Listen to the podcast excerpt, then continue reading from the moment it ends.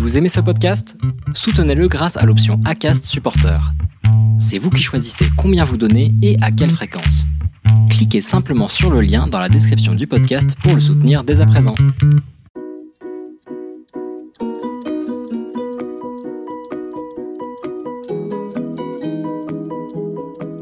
Bonjour et bienvenue dans ce second épisode de Focus de Purpose Info, le rendez-vous, l'autre rendez-vous de la raison d'être. Nous recevons aujourd'hui Muriel Barnéou, directrice de l'engagement sociétal du groupe La Poste. Bonjour madame. Bonjour. Martin Bonjour. Richer. Bonjour. Martin Richer nous avait indiqué il y a quelques mois que La Poste avait entamé un travail sur sa raison d'être. Nous avons donc voulu en savoir plus. Oui. Merci beaucoup Oui, à nouveau d'avoir accepté de témoigner dans Purpose Info. Et pour commencer, est-ce que vous pourriez nous détailler les raisons pour lesquelles La Poste a décidé de se doter d'une raison d'être ainsi que les démarches effectuées? S'agissait-il simplement de répondre aux attentes de Monsieur le ministre Bruno Le Maire ou était-ce aussi une occasion d'interroger les finalités du groupe? Écoutez, les- les- vous savez, parfois il y a des conjonctions et, des hasards qui n'en sont pas euh, dans, la vie. Et il se trouve que lorsque notre ministre nous a euh, invités et a invité l'ensemble des entreprises dans lesquelles l'État détient une participation à adopter une raison d'être, nous étions déjà en chemin.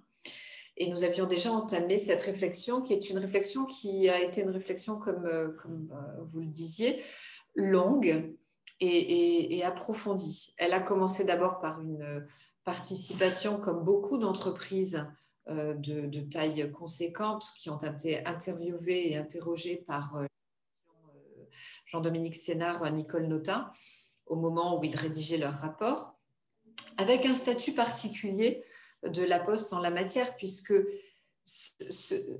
nous, portons en nous quelque chose qui nous définit et, euh, et que nous nous sommes transmis les uns les autres depuis euh, des dizaines d'années maintenant, qui sont nos missions de service public.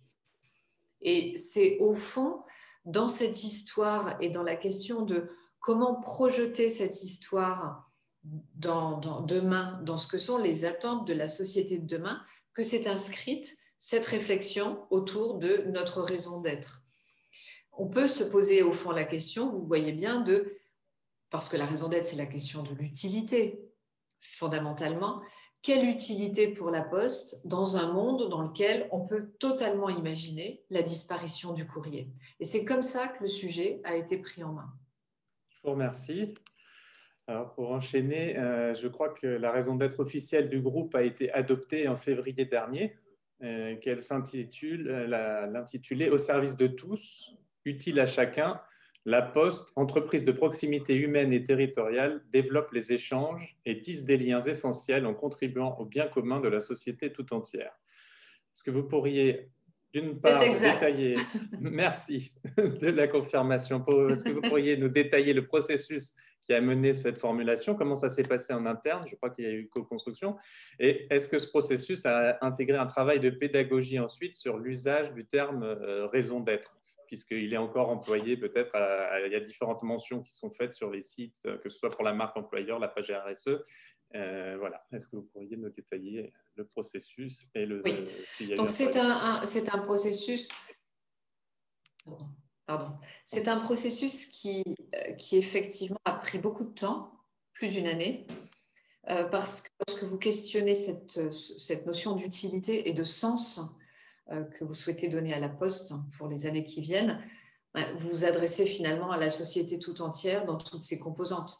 La Poste, c'est un peu celle de tout le monde. C'est celle de ses clients, c'est celle des citoyens, c'est celle des collectivités territoriales, c'est celle euh, de toute forme de partie prenante. Et nous avons tous une vision, une histoire, euh, un besoin de postes différents. Et ça nécessitait, du coup, que l'on passe du temps à interroger ces parties prenantes et à en obtenir euh, la, quintessence. Donc, on a, on a commencé par travailler avec une équipe euh, de collaborateurs, partie prenante essentielle, euh, des collaborateurs qui sont dans des process euh, internes à la maison de, de, de- travail collaboratif, de réflexion, de, de créativité et nous avons utilisé des collaborateurs volontaires pour commencer à identifier ce que pourrait être pour eux les piliers de cette raison d'être, au fond, les ingrédients de la recette, à la fois en regardant le passé, le présent et cette, leur projection dans le monde de demain. Pourquoi est-ce qu'on l'a fait avec ses collaborateurs? Parce que ça, ça a été des séances assez lourdes, assez longues, plus de trois jours, donc consécutifs, mais plus de trois jours, dans lesquels tout le monde doit s'imprégner de ce qu'est et ce que n'est pas une raison d'être. Ce qui m'amènera d'ailleurs à répondre à votre point d'articulation avec l'ensemble. Et ça, on ne peut pas le demander à des milliers de personnes qu'on va consulter avec une seule question. Donc, on a commencé comme ça. Ensuite, nous sommes allés travailler avec nos parties prenantes, nos différents types de clients, parce que, comme je vous l'ai dit, c'est pratiquement le monde entier, hein, j'exagère, mais en tout cas la France entière euh, qui est convoquée dans, ce type de, réflexion. Donc nos clients grands comptes, nos clients PME, nos clients TPE, nos clients particuliers et pro, des partenaires, des fournisseurs, des élus parlementaires, des élus des collectivités, les collaborateurs de la maison dans les territoires. Et là, nous avons eu des ateliers euh, qui, qui, qui, qui ont forgé un petit peu plus l'articulation et le dosage de ces ingrédients qui avaient été identifiés par les collaborateurs en préliminaire.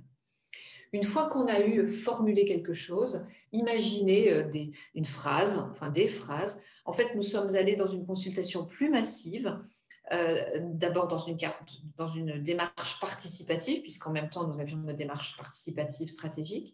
Et là, nous avons posé à toute personne, donc on parle de plusieurs dizaines de milliers de personnes, la question de, au fond, qu'est-ce que vous voudriez conserver de la poste dans le monde de demain qui nous a servi à mesurer ce dosage et cette sensibilité des parties prenantes plutôt à une composante territoriale, plutôt à une composante de lien, plutôt à une composante de, de bien commun, etc. Et puis pour finir, sur la dernière formulation, celle euh, qui, qui, a juste précédé celle que vous venez de citer, nous avons testé 4000 personnes, 4000 parties prenantes sur leur réaction à la formulation, à savoir elle fait sens, elle vous interroge, elle vous semble authentique, elle vous semble suffisamment euh, porteuse de valeur pour le monde de demain. Alors effectivement, cette notion de ce mot raison d'être, comme je vous l'ai dit, hein, il mérite d'être précisé dans ce qu'il veut dire et ce qu'il ne veut pas dire. Une raison d'être n'est pas une raison d'exister.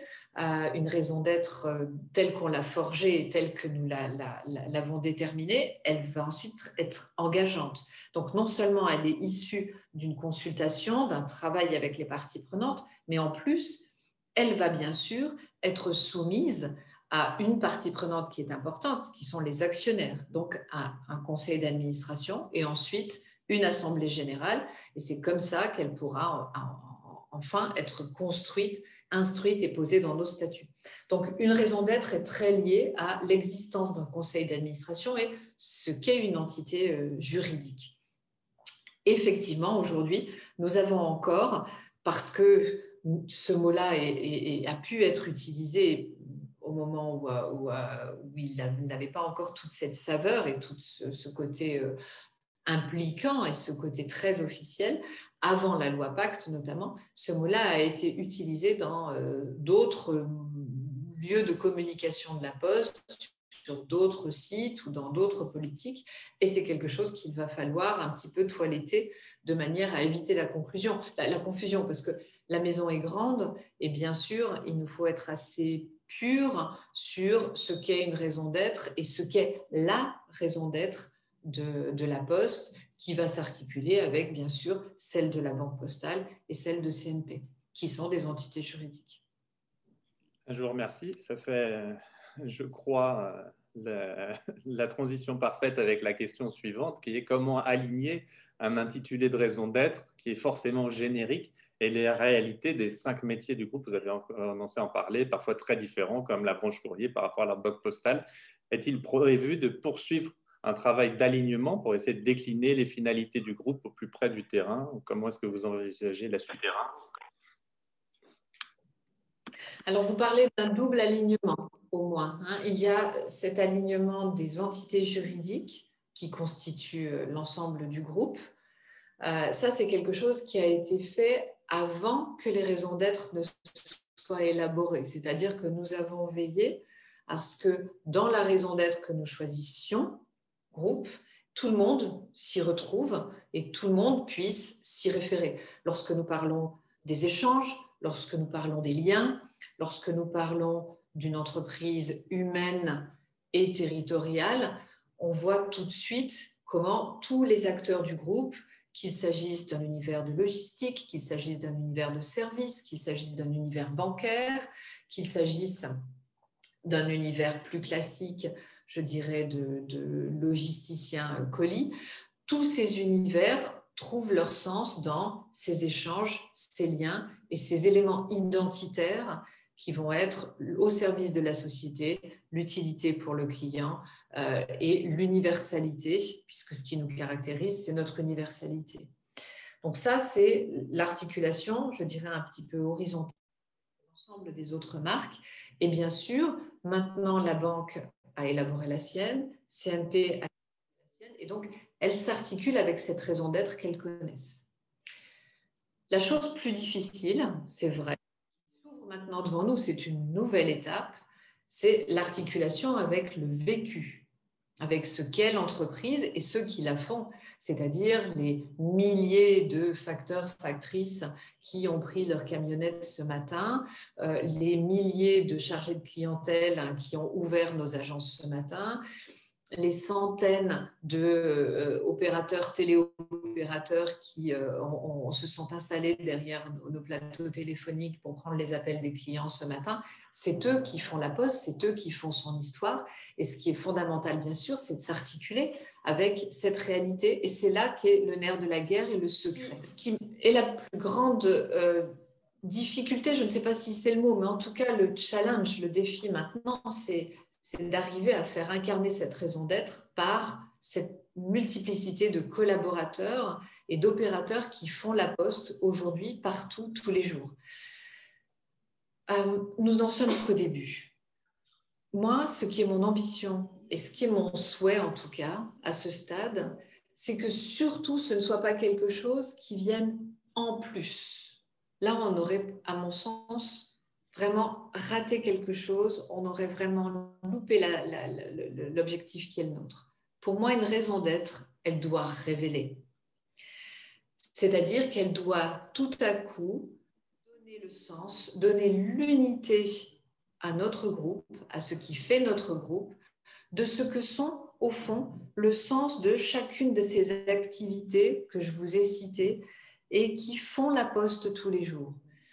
Donc c'est cette révélation du sens qui est, qui est logée dans chacun de ces gestes au quotidien que nous devons réussir. Certainement pas quelque chose qui cascade, mais quelque chose qui révèle et qui donne à voir à l'ensemble de nos collaborateurs, dans quelque métier que ce soit, l'unité, l'identité du groupe dans ce côté universel, bienveillant et au service de tous.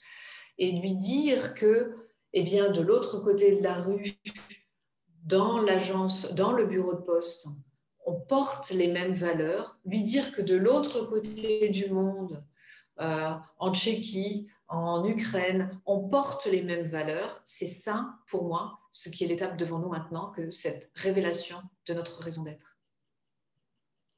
Je vous remercie. Juste pour compléter, euh, par rapport à ce que vous venez de dire, qui est très intéressant. Euh, ça me fait penser à mon débat précédent où on avait un responsable syndical du groupe Orange euh, qui a été dans des missions de service public avant et qui expliquait la difficulté de la formalisation de la raison d'être chez eux parce que ben, entre les missions de service public d'origine et euh, les missions euh, où on devient beaucoup plus compétitif dans des pays étrangers où c'est pas l'opérateur historique, euh, où on doit aller au contraire chasser et tirer des balles dans le pied des concurrents, ça peut représenter des difficultés de voir cet alignement? Est-ce que vous avez été confronté à un moment ou à un autre à cette difficulté?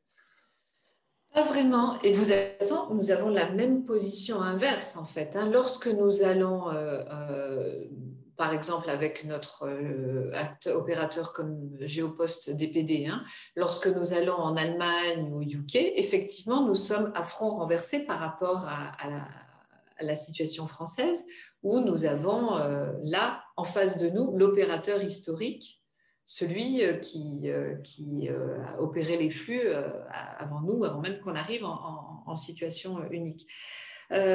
non, sur les valeurs, pas du tout. C'est-à-dire que, pour répondre à votre question, la question de opérer avec les mêmes valeurs, c'est-à-dire avec le même souci environnemental et sociétal, c'est quelque chose qui nous unit et qui nous traverse complètement.